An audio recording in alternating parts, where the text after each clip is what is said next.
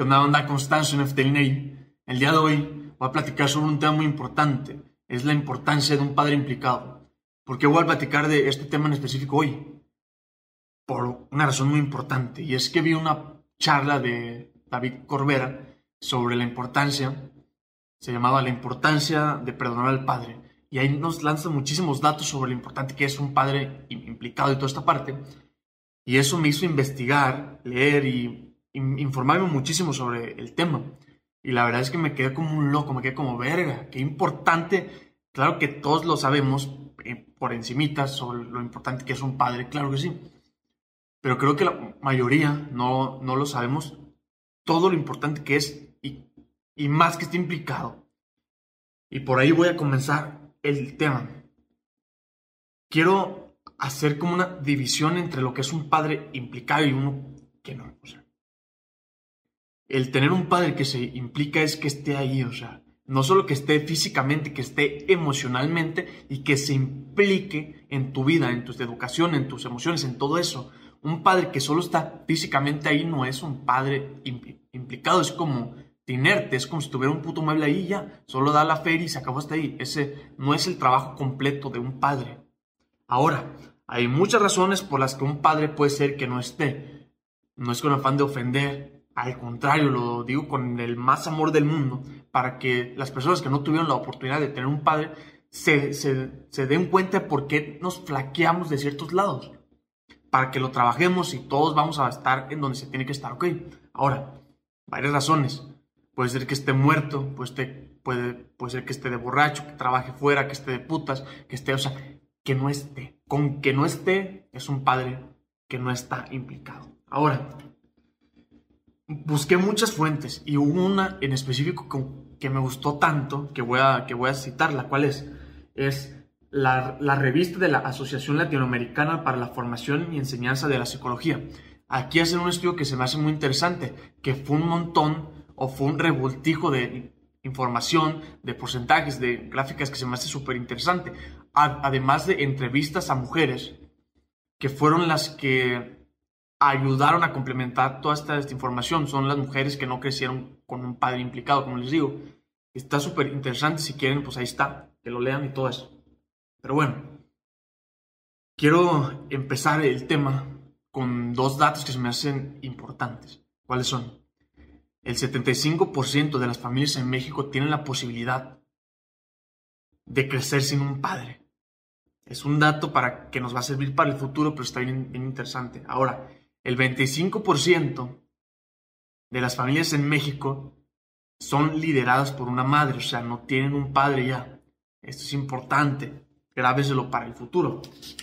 Quiero continuar con decir un poquito de los efectos que son positivos de tener un padre que se, que se implica, claro.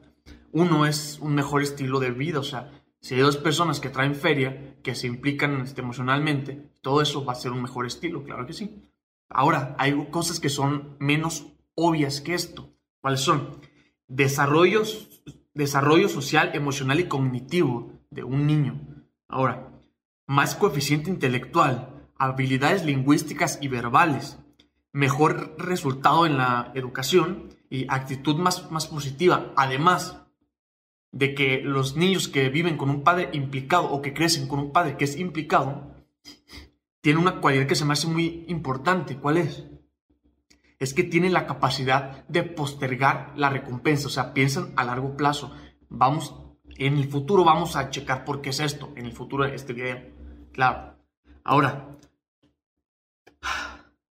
bueno, me faltan dos que se me hacen muy interesantes. Tienen menos consumo de tabaco, de drogas en general, de alcohol y todo eso.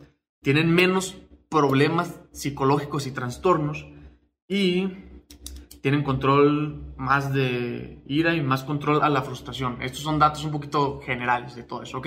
De un padre que sí está implicado. Ahora, los efectos negativos de un padre que no está. A la madre, no viene dolorido. Estos sí son varios, así que me los voy a leer. Es desajuste psicológico, bajo rendimiento académico, depresión, comportamiento antisocial, dificultad para tener relaciones y sobre todo con hombres. Ahora, mayor probabilidad de ser pobres. Verga, o sea, son tantas cosas que la mayoría de personas no, no nos damos cuenta. Bueno, pero hay más. Pueden ser más arrestados, son, tienen más probabilidad de quedar en la cárcel, tienen menos, menos coeficiente intelectual. Ahora, ahora, estos son datos súper generales y súper así, pero quiero que nos demos cuenta. Hay varios datos que se me hacen súper interesantes, como este, que es el 70% de las personas que están en la cárcel crecieron sin un padre. Chinga tu madre esta, este, este dato, o sea, güey. El 70% de las personas totales que existen, que están en una cárcel, crecieron sin un padre. Hay, un, hay una frase, no recuerdo de, de quién es, pero que dice que las cárceles son los, los hogares de las personas que crecieron sin un padre. Ahora, esto tiene una razón y se las voy a contar, pero más adelante, o sea, ahí te estoy preparando todo, todo el pedo. Ahora, el 70% de los violadores crecieron sin un padre y el 70% de las víctimas de violadores crecieron sin un padre. Este dato está medio está ambiguo, último por muchas razones, pero quiero que más o menos se, te den cuenta. O sea, actitudes de violador, actitud de víctima. Hay muchas cosas. Ahora, en algunos pasos, en algunos casos, las personas que crecen sin un papá sienten ciertas cosas, o sea, son generalidades. Aquí lo importante es que voy a platicar sobre cosas bien generales, porque no me puedo meter de lleno en esto, en aquello, porque no te conozco. Lo que quiero que sepas es las cosas más generales que pasan. Por ejemplo, las personas que crecen sin un padre son más propensas a sentirse de la siguiente forma. Sentir pues más soledad, falta de apoyo de todo, falta de apoyo este, económico, este, emocional y de todo. Sienten abandono, sienten ira, desconfianza, desconfianza, impotencia, un montón de cosas muy culeras, inseguridad, dolor, entre muchísimas más cosas. Y también les cuesta más relacionarse con la figura masculina y más si son mujeres. Es importante apuntar esto. Ahora, ahora sí viene como lo chingón. Permítanme. Siento que me estalenté todo como muy rápido, ¿verdad? Pero bueno, trato de hacerlo de la mejor forma. Bueno, para entender esto hay que entender una dinámica que es como de familiar. O sea, cómo se implica un padre, cómo se implica una, una madre en el desarrollo de un niño. Hay que entender que la madre es la primera con la que se tiene como un, contacto. Hablo, la madre. En este espacito ya después voy a, platicar sobre la madre. Cuando, cuando cambie se los voy a hacer saber. Pero el niño cuando nace, el primer contacto es con la madre. La madre es la que lo hace que se sienta como seguro, que casi como si fuera Dios. ¿Por qué digo esto? Porque es, una, es un tipo como de, de esta relación unilateral, o sea, solo pido y se me da y yo no doy, y yo no doy nada. Eso es lo que hace un bebé al principio de su vida, o sea, son como un poquito de, de estos rasgos como narcisistas, pero es como funciona para que un niño tenga todo lo que, pues todo como lo que necesita. Después, la mamá suele ser también más protector, o sea, lo vemos en ejemplos bien sencillos. Por ejemplo, cuando un niño va para el parque, la mamá anda tras de él así en putiza todo el rato. El papá lo deja que se vaya, claro, pone unos límites ahí, puedes estar aquí y de ahí ya no te salgas. Pero la mamá le cuesta un poquito más esto, por razones biológicas, porque es algo que salió de su ser y lo cuida tanto como a su bebé, porque es su bebé. O sea, es bien sencillo de comprender esto. La mamá siempre te va a proteger hasta el cansancio, te va a sobreproteger. Muchas lo hacen y es un modo de violencia. Por eso la importancia de tener un padre que tenga un rol activo en esto. Pero sigo. Hay un estudio que se me hace muy interesante, o sea, que dice, este lo, lo escuché con David Corbera, perdón, y se me hace bien interesante, que es que a un grupo de padres de hijos como tres meses, cuatro, les dijeron que cuánto estarían dispuestos a que su hijo como trepara y les pusieron como de diferentes como diferentes ángulos, uno de este 90, uno de 45, o sea, no tan exagerado, pero unos pinches estos angulillos para que el padre nos dijera que tanto le permitiría a su hijo que trepara. Pues aquí está una sorpresa que no es sorpresa. Que las mamás les permitían bien poquito y los papás eran, les, les valía un poquito más mal y le decían que trepara más. Esto es bien importante para el desarrollo de un niño. Más adelante les platicaré todo esto. ¿Por qué? Vamos a dejarlo claro, esta parte como de la madre. La, la madre es la que te protege, te sobreprotege, te tiene ahí como en el círculo de felicidad y tú solo pides y se te da. Al, y como les repito, hablo sobre generalidades. No puedo en cada casito ir a detenerme, pero es bien importante que entendamos esto. La madre es la que te protege tanto, así te protege, te protege. Y no marca sus límites, es bien interesante. Después, el padre es la primera persona que rompe como ese lazo. Es esa primera persona que te hace sentir y te saca de, ese, de esa burbujita como que te tenía la, la mamá. Y te dice, vato, te separa y te dice, vato. Yo lo voy a explicar así, ¿ok? Vato, Tú no eres el único ser de este mundo, porque hasta ese instante en tu cabeza sí eras el único ser de este mundo y el más importante, como te digo, eran cosas como narcisistas. Después, cuando viene el padre, pues no, te saca de la burbuja que traías y te sienta con los demás niños y te dice, ponte a jugar y más o menos te da el mensaje de, tú eres igual que todos los, los demás niños, ¿ok? Y ahí el padre empieza a poner límites, o sea, te dice, juega en este cuadro y de ese cuadro no te sales. Juega ahí, ahí es todo, pero de este cuadro no te salgas.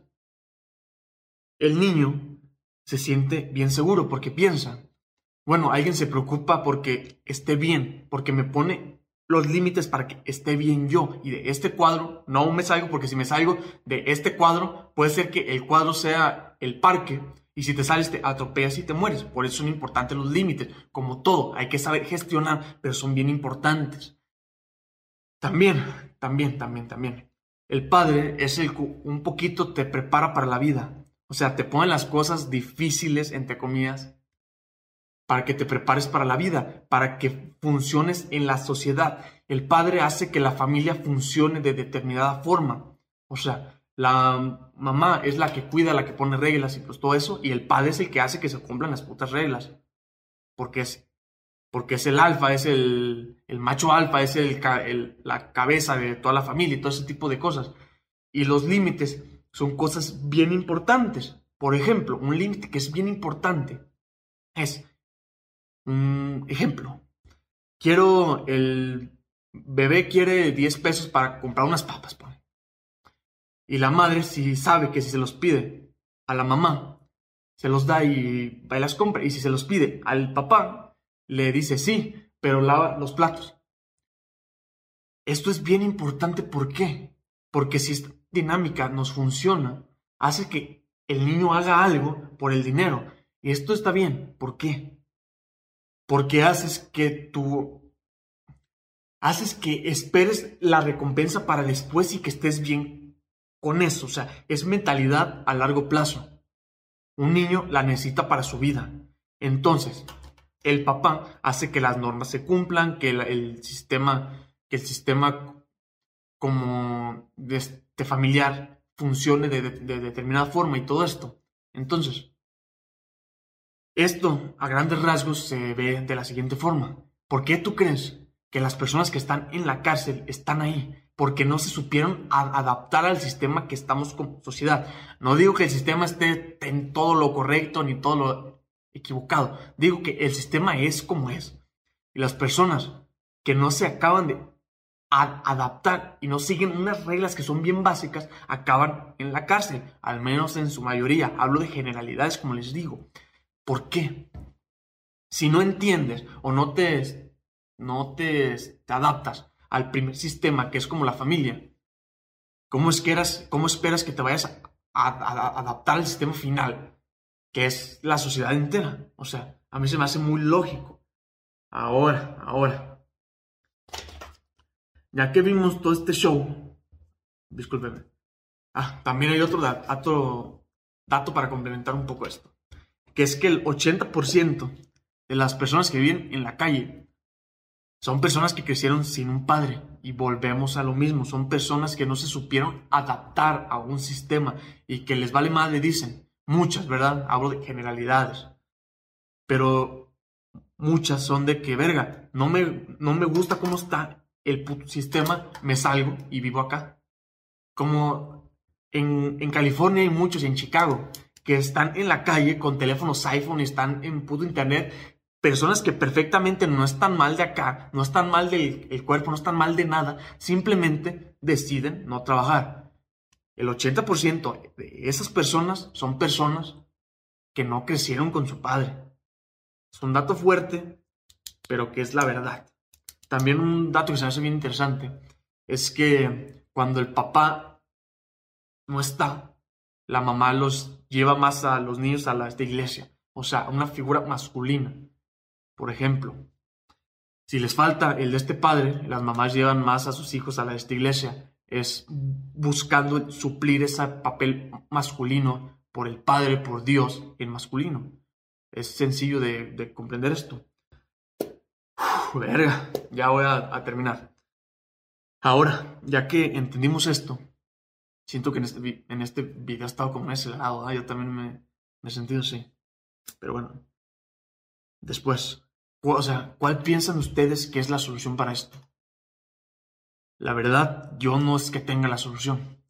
Puedo pensar y pensé en muchas que se las voy a, contar, pero quiero hacerte pensar. ¿Cuál, o sea, ¿cuál crees tú que sea la, la, solución?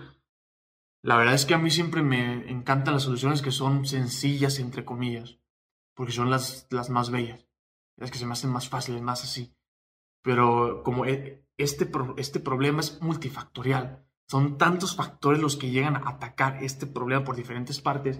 Creo que, creo que la solución está en diferentes partes y diferentes como niveles. Ahora, hay una que sé por dónde se podría empezar en una utopía. Que es una de las primeras cosas es que le quitemos el tabú al sexo. ¿Por qué? Muchas de las razones de por qué niños crecen sin su padre es que son embarazos de adolescentes. O sea, ¿cómo esperas que un chiquillo se, haga cargo de otro chiquillo?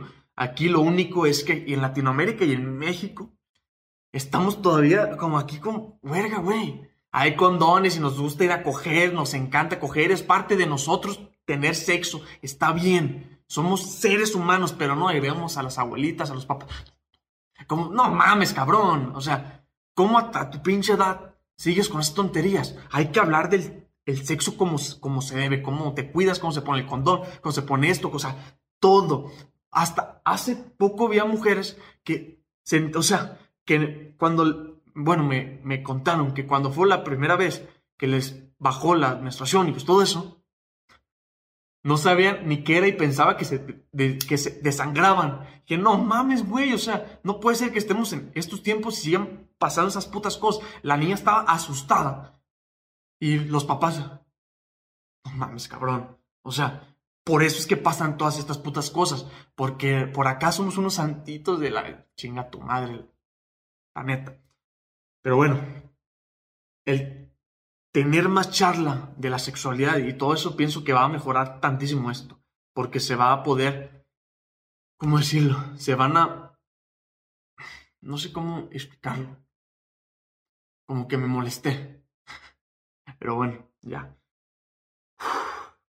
Pero con más información vas a poder hacer más, más, más, más cosas, que menos hijos salgan, que no se, se desean y que no te tengas que este, hacer cargo de hijos que tú no quieres. Para eso es la pinche información y que sepas cómo se usa todo ese show. Es bien importante. Esto por un lado, ¿verdad? Porque ya sabemos las consecuencias de que no crezcas con tu, con tu hijo. Están las cárceles llenas. Ahora, una vez que ya se cumplió todo esto de, de la sexualidad y todo este show, hay cosas que tienes que saber cuando tengas un, un hijo y desde qué instante vas a tener que empezar a actuar. La, la, epigenética es la que nos ha dicho esto, que es, o sea, desde el primer instante que tú tienes como relaciones sexuales, inclusive desde antes de que tú tengas, hay que empezar a cuidar a la madre desde el primer instante. ¿Por qué digo esto? No te esperes hasta que va a parir, hasta que ya el, el, chiquillo ya está. No te esperes hasta ese puto instante. Por eso pasan las cosas que pasan. Hay que hacer que la mujer se sienta segura desde el primer instante. O sea, ¿cómo esperas que los nutrientes, que toda la información llegue bien a un niño que crece dentro de la panza de su madre, si tú como padre no cuidas a su madre, no le das todo lo que necesita? No, o sea, güey, no va a pasar, no va a pasar. Si, o sea, si no haces las pinches cosas bien, ese niño va a salir con un chingo de cosas, y ya sabemos. Entonces, los cuidados empiezan desde mucho antes de lo que la mayoría de, de personas piensa. Hay que hacer que la mujer se sienta bien segura, porque todas las emociones, todos los sentimientos que la mujer esté expresando en el momento de, que el óvulo fecundó y todo ese pedo, desde ahí empieza todo ese show y todo eso se le pasa a tu hijo. Entonces empieza a cuidar desde ya. Bueno, desde el momento en el que cojas, básicamente, o desde antes. Porque hay unos estudios nuevos que dicen que desde antes, desde seis meses antes. Así que no mames tienes que ser más activo de lo que somos hoy. Ahora, ya que se cumplió esto, hay que saber que ser un padre va mucho más para allá y es un trabajo en conjunto. También bien importante es que la mamá deje que el padre se implique, porque yo he visto muchísimos casos, lo he leído también y en base a mi experiencia he visto que la madre no deja que el padre se implique. Es un puto problema. ¿Por qué? Porque la mamá está con su chiquito, su chiquito, y lo hace un tonto. Porque los, lo sobreprotege, le da todo y no deja que ese niño se desarrolle como se debe. Entonces crece maleante, un lo que tú quieras. Por eso tienes que dejar que el padre ponga límites como se debe. Y cuando dices algo, que se cumpla. Si dices se duerme, o sea, hoy se apaga la tele a las nueve, a las nueve se apaga y no se negocia. Porque lo que va a aprender el, el pinche niño si no le dices eso, o sea, si este, no le cumples, es que se puede negociar. Entonces va por la vida intentando negociar. Está chido, es una pinche habilidad chida, pero para ciertas cosas no, no está chido. Vas a pinche negociar tu calificación con el profe, entonces corrupción. Vas a, mm, vas a como negociar que te pusieron una pinche multa corrupción. O sea, son muchas cosas que traen otras. Es una cadenita de cosas malas que no sirven. Por eso digo esto. Ahora, ahora, ahora, ahora, ahora, ahora, ahora, ahora. Si lo cambiáramos eso, sería una utopía y este mundo estaría muy chingón. Pero la verdad es que yo no tengo la, verdad. la verdad. Es que la verdad, vaya, yo no tengo la solución. Ni sé quién la tenga. Tenemos los pininos de por dónde puede ir todo este show. Pero la es que no sabemos. Creo que estas cosas que les comenté nos servirían muchísimo.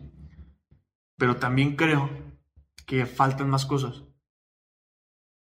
Pero bueno, X. El video va a quedar hasta aquí. Se me hace súper chingón. Espero que les funcionara, que les sirviera, que les gustara. Si les interesa más sobre todo este tema, pues se suscriben aquí. Ahí está. Y lo comparten si les interesa también. Ahora, pues es todo. Ahí estamos. Bye.